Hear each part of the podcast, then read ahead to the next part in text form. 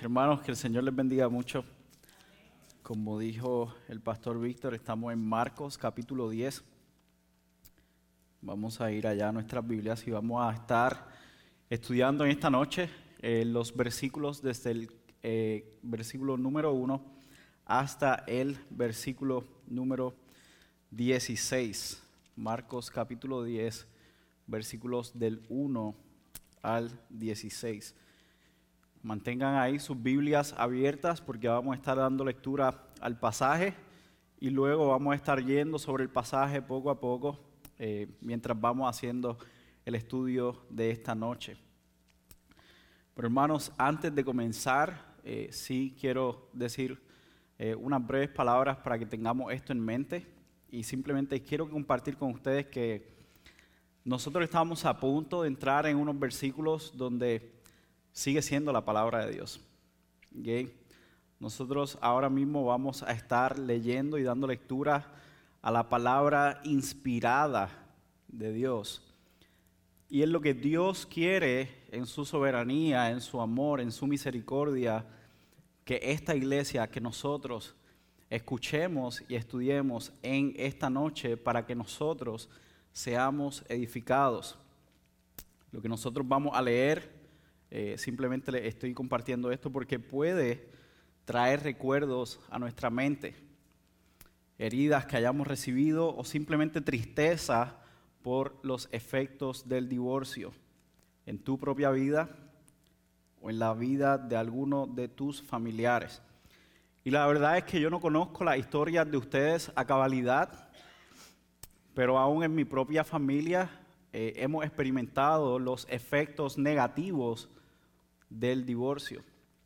Así que mientras estamos pensando sobre este tema, mientras estamos dando lectura a este pasaje, eh, les voy a pedir que nos mantengamos centrados en que esta es la palabra inspirada de Dios y es la palabra todopoderosa de Dios. Así que con eso en mente les voy a pedir que se pongan en pie para dar lectura a la palabra del Señor. Vamos a dar lectura a los primeros 10 versículos, primeros 12 versículos, perdonen. Luego vamos a estar orando y luego entonces comenzaremos. Así que damos lectura nuevamente a la santa y todopoderosa palabra de Dios. Levantándose de allí, Jesús se fue a la región de Judea y al otro lado del Jordán.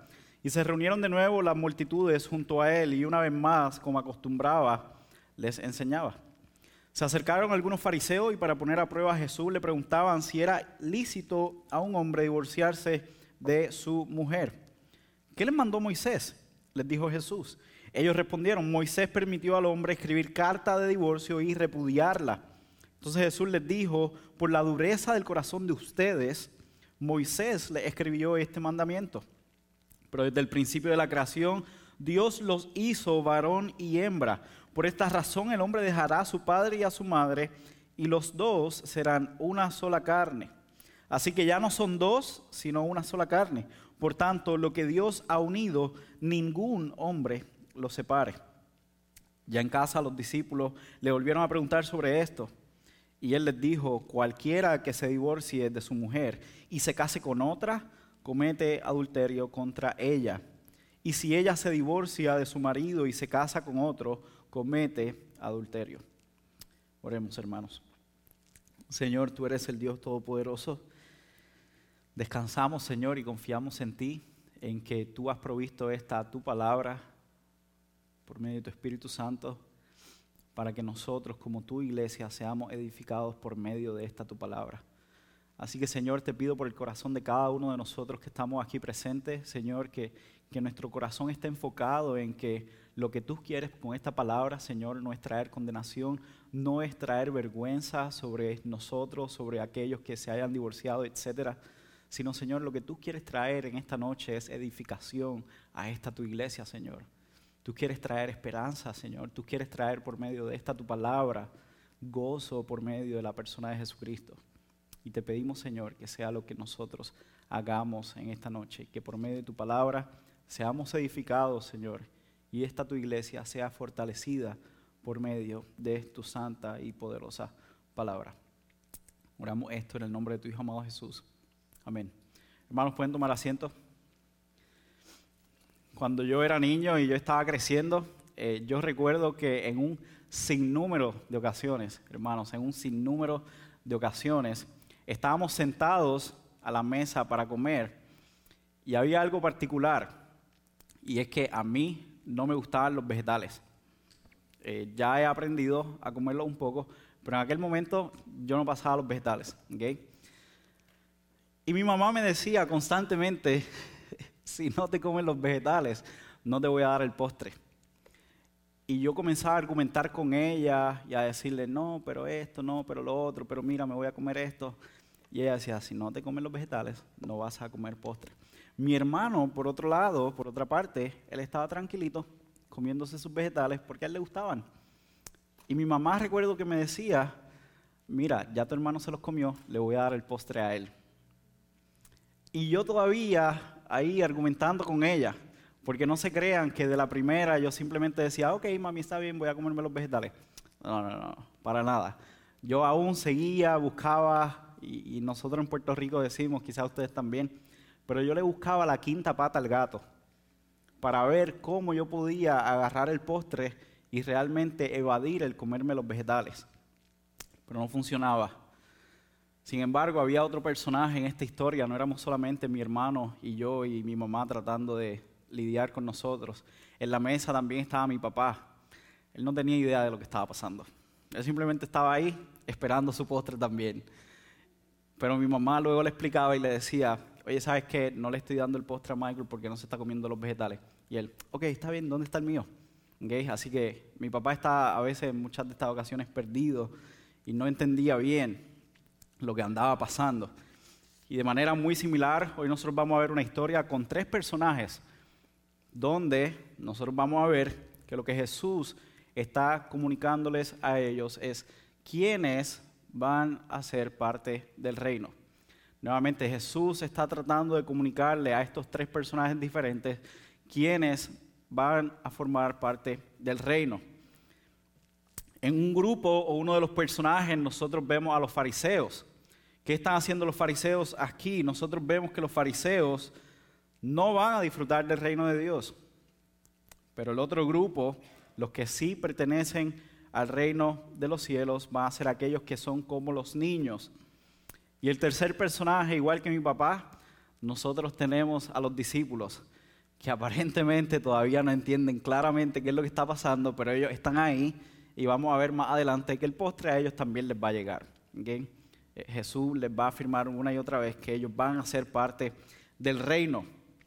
Pero entonces nos hacemos la pregunta, ¿por qué? ¿Por qué es que unos van a ser parte del reino y por qué otros no van a ser parte del reino? Y eso es lo que Jesús va a estar explicando y nosotros vamos a ver en esta noche que los fariseos, aquellos que no van a recibir el reino de los cielos, que no van a ser parte, están todavía luchando contra Jesús. No se están sometiendo a la autoridad de Jesús, no se están sometiendo a las palabras de Jesús, no están viniendo a Jesús para confiar y descansar en Él. Por el contrario, están buscando probar a Jesús, están buscando ir en contra de Jesús. Ahora nosotros vamos a ver por otro lado que Jesús va a dar una enseñanza a sus discípulos y les va a decir, hey, cualquiera que viene a mí como uno de esos niños, es decir, cualquiera que viene en confianza, cualquiera que se acerca a mí, viene a mí en confianza, de los tales es el reino de los cielos. Porque los discípulos en todo este momento, ellos están como, hey, pero Jesús, ¿qué está pasando? ¿Qué significa esto del divorcio? Oye Jesús, vamos a reprender a los niños. Y Jesús todo el tiempo está como, hey, hey, hey, tranquilos, los voy a reprender, pero les voy a enseñar por qué. Así que vamos a comenzar y vamos a ver eh, estos primeros versículos. En el versículo número uno que vemos allí, nosotros vemos que Jesús ya se había movido a Judea y como vamos a ver estas próximas semanas también, los domingos y los miércoles, este es aparentemente el descenso de Jesús en el Evangelio de Marcos. Los primeros ocho nueve capítulos vemos a un Jesús que está diciendo, he comenzado mi ministerio, comienza a enseñar con autoridad, comienza a respaldar esa autoridad con las cosas que hace, comienza a respaldar esa autoridad por cómo la naturaleza le obedece y vemos a un Jesús que está creciendo, su fama se está extendiendo y de repente ahora vemos a un Jesús que aparentemente va en descenso. Vemos a un Jesús que aparentemente ahora está perdiendo fama y a un Jesús que va a comenzar un camino que lo va a llevar directamente a la cruz donde supuestamente iba a ser derrotado. Pero aún así, nosotros vamos a seguir viendo que Jesús va a demostrar una y otra vez en su aparente descenso que Él verdaderamente es el Hijo de Dios. Que Él es quien Marcos en el capítulo 1, versículo 1 dice, ¿quién es Él? ¿De quién trata este libro? Este libro trata acerca de Jesús. ¿Quién es Jesús? Jesús es el Hijo de Dios. Y en este momento donde Él está nuevamente enseñando, enseñando lo más probable con autoridad, como hemos visto a lo largo de todo este Evangelio, que se acercan los fariseos para probarlo. ¿Y qué es lo que le dicen los fariseos? ¿Qué es lo que están haciendo aquí los fariseos? Los fariseos le preguntan si era lícito a un hombre divorciarse de su mujer. Es lo que dice explícitamente el versículo 2. Le preguntaban si era lícito a un hombre divorciarse de su mujer. A lo cual Jesús inmediatamente le responde con la ley. Pero notemos que Jesús va a Moisés. Y Jesús les pregunta y les dice, ¿qué es lo que dice Moisés? ¿Qué fue lo que dice Moisés? Y ellos le dicen que Moisés había permitido el divorcio. Así que en parte ellos mismos se responden la pregunta y les responden y le dicen, Moisés en la ley de Dios nos dijo que se podía divorciar. Pero ellos, por causa del mismo pecado, no estaban entendiendo todavía que la realidad del corazón humano es de pecado y de destrucción. Y por causa del pecado fue que se permitió el divorcio. Básicamente Jesús lo está llevando a la ley. Jesús les dice, ¿qué ustedes ven en Moisés? Y ellos dicen, oh, ok, Moisés dice que sí. Y él les dice sí, pero básicamente, ¿por qué está Moisés diciendo que sí? Y él quiere que ellos entiendan y vean que es por causa del pecado. Ellos aún no logran entender que aún esa carta de divorcio que había dado Moisés era por causa del pecado. Ellos todavía no entendían que era por causa de la destrucción, de la condición del ser humano, de la condición y el estado pecaminoso en el cual nos encontramos todos. Hermanos, desde este momento nosotros estamos viendo que el divorcio Jesús está enseñando que viene a causa del pecado. El divorcio no está como una opción. Jesús no está diciendo sí. Se dijo que se podía divorciar y ya, como si, si quieres hacerlo, hazlo. No, Jesús está diciendo, hey, pero ¿por qué fue que Moisés dijo esto? Moisés dice eso por la dureza de vuestros corazones. Jesús está enseñando y diciéndoles es por la dureza del corazón. En aquel tiempo se pensaba y se, entendía y lo que los fariseos quizás estaban entendiendo era que el divorcio era por cualquier cosa. No me gusta mi mujer, pues simplemente me puedo divorciar y ya. Y Jesús le está diciendo, hey, ¿no ven, ¿no ven la dureza del corazón de ustedes? ¿No ven lo podrido que están los corazones de ustedes? Por la dureza del corazón es que está el divorcio. Pero Jesús no lo deja ahí, sino que Jesús dice, ok, vamos a ir verdaderamente a cuál es el diseño de Dios. Y en ambas ocasiones Jesús va a la misma palabra de Dios para enseñarles a ellos, para corregirles y para decirles, esto es lo que realmente significa el matrimonio. Él quiere comunicar cuál es el corazón de Dios para el matrimonio. Y esa es la respuesta que vemos de Jesús ante el divorcio desde el versículo número 6 hasta el versículo número 9. Básicamente Jesús le está diciendo, vamos a Génesis, acompáñenme, vamos a ver cuál es este diseño original.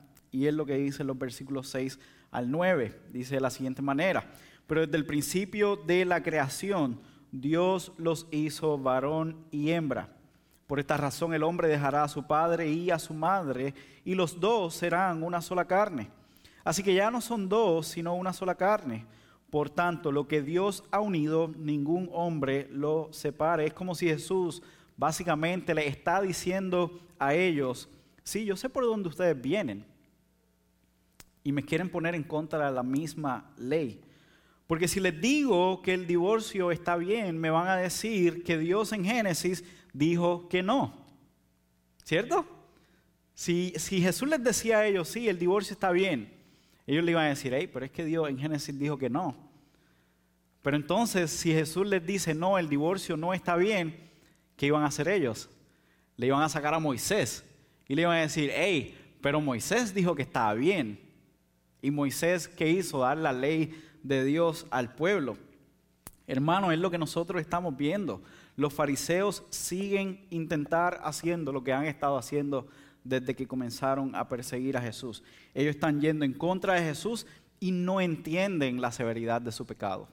No entienden la severidad de lo que conlleva el que tienen a Jesús delante de ellos, en que tienen al Dios santo, santo, santo, Emanuel, Dios con nosotros, está delante de ellos y ellos no vienen a Él. Dios mismo en la persona de Jesucristo vino, está delante de los fariseos y ellos todavía están tratando de batallar con Él.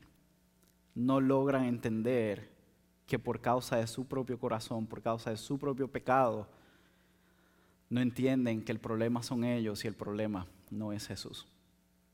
Hermanos, y ahora quiero compartir eh, unas cosas, eh, unos detalles con ustedes. Aquí Jesús está dando una enseñanza que nosotros también debemos tomar para nosotros. Eh, Jesús está haciendo una aclaración, Jesús está diciendo, ok, ¿qué es lo que dice Moisés con relación al divorcio? Moisés permite el divorcio por esto. Moisés permite el divorcio, si nosotros vamos a Deuteronomio capítulo 24, por favor anote ese pasaje, por favor anote Deuteronomio 24, eh, puede leer versículos del 1 al 4, puede marcarlos por cuestión de tiempo, simplemente quiero explicarles un poco qué significa esto, qué es lo que Jesús está haciendo. Jesús simplemente está yendo a Deuteronomio 24 y diciendo, hey, lo que Moisés hizo es para proteger, es para protección. ¿Por qué? Porque el pecado había llegado a tal punto que las mujeres estaban siendo rechazadas y repudiadas por cualquier cosa. Y Moisés lo que está diciendo es, hey, yo quiero proteger a las mujeres, yo no voy a permitir que le hagan daño, que sigan haciendo esto. Y todo esto, hermanos, entiendan por favor que es por causa del pecado.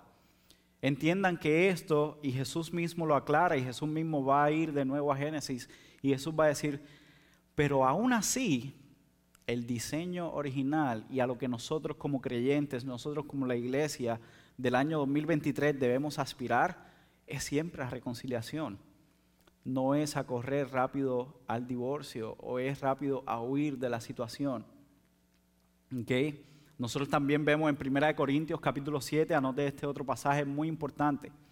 Y aquí le estamos compartiendo simplemente algunos versículos que les van a ayudar a usted a entender eh, la realidad del divorcio y cómo la Biblia trata con este tema. Pero no quiero que desviemos nuestra mirada a entender que este pasaje en Marcos capítulo 10 que estamos viendo, Jesús no está haciendo una teología o no está haciendo una clase de doctrina con relación al matrimonio. Jesús está comunicándole a los fariseos y a sus discípulos por la pregunta que él recibe, hey, ustedes por su corazón, ustedes por su pecado y por aún no venir a mí y no confiar en mí, no confiar en quién yo soy, ustedes no van a formar parte del reino de los cielos. Y lo vamos a ver cómo se une a la siguiente historia. Primera de Corintios capítulo 7, nosotros vemos otra de las, de las cartas o de las causales para el divorcio. Y allá el apóstol Pablo está comunicando simplemente que por causa de abandono, y aquí nosotros también incluimos el abuso, el abuso físico, el maltrato, eh, el maltrato eh, físico principalmente, el maltrato emocional, maltrato que sea algo donde la vida de la otra persona esté en peligro. El apóstol Pablo está diciendo, está bien, está bien divorciarse. Nosotros aquí en esta iglesia creemos y entendemos que el diseño original de Dios sigue siendo la unión en el matrimonio. Nosotros no creemos y no vamos a animar a las personas a que su primera respuesta inicial sea el divorcio. Nosotros vamos a animar y vamos a aconsejar a que busquen la reconciliación, a que ese matrimonio sea trabajado, a que ese matrimonio sea fortalecido. El mismo Jesús está diciendo, vamos al inicio, vamos a ver cuál es el corazón de Dios, vamos a ver cuál es el diseño de Dios. El diseño de Dios es la unidad para siempre. Hermanos, créanme, los resultados negativos del divorcio son muy malos, son terribles. Eh, nosotros en nuestra familia, como les comentaba al principio, nosotros hemos visto los resultados negativos del pecado y del divorcio que viene a causa del pecado. Son terribles, hermanos, son muy tristes, son muy severos. No queremos eso. Queremos que las relaciones puedan ser restablecidas, pero también creemos que vamos a tratar caso a caso de manera particular. Así que si tú estás ahí, si estás pensando, si estás diciendo, oye, pero ¿cómo se trabaja esto?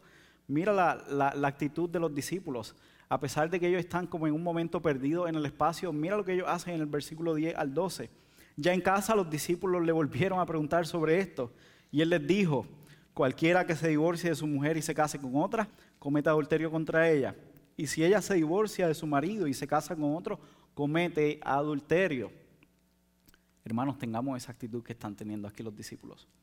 Si usted ha pensado sobre este tema, si aún mientras estamos hablando de este tema, usted está teniendo dudas, usted está diciendo, oye, pero ¿cómo realmente se debe ver esto? ¿Cómo se debe trabajar esto? Por favor, acérquese a uno de los pastores. Haga más preguntas. Al menos aquí los discípulos están haciendo algo bueno. Están preguntándole a Jesús mismo, están preguntándole al maestro y están diciéndole, hey, ¿qué significa esto? Explícanos esto. Así que en confianza a los pastores, tanto el pastor Víctor como el pastor Roberto que no está aquí, eh, están más que dispuestos a ayudarlos a entender este tema, a trabajar si todavía hay heridas, si todavía hay tristeza, cosas por las cuales eh, el corazón de ustedes está luchando con esto, con relación al divorcio y al pecado que quizás se ha cometido en contra de ustedes, por favor acérquese. Queremos mostrarle el amor de Cristo. Y algo que quiero compartir con ustedes, no importa cuál haya sido su situación, nosotros realmente creemos que Jesucristo vino a reconciliar consigo todas las cosas. No importa cuál sea la situación, nosotros fielmente creemos que en Jesucristo hay reconciliación completa, hay reconciliación plena. Así que hermanos, por favor, cualquiera que sea su situación, entienda que Jesucristo vino, vivió una vida perfecta, fue a la cruz del Calvario donde murió, donde aparentemente él había sido derrotado, él es sepultado, pero de ahí, de la tumba, Dios mismo le levanta de entre los muertos.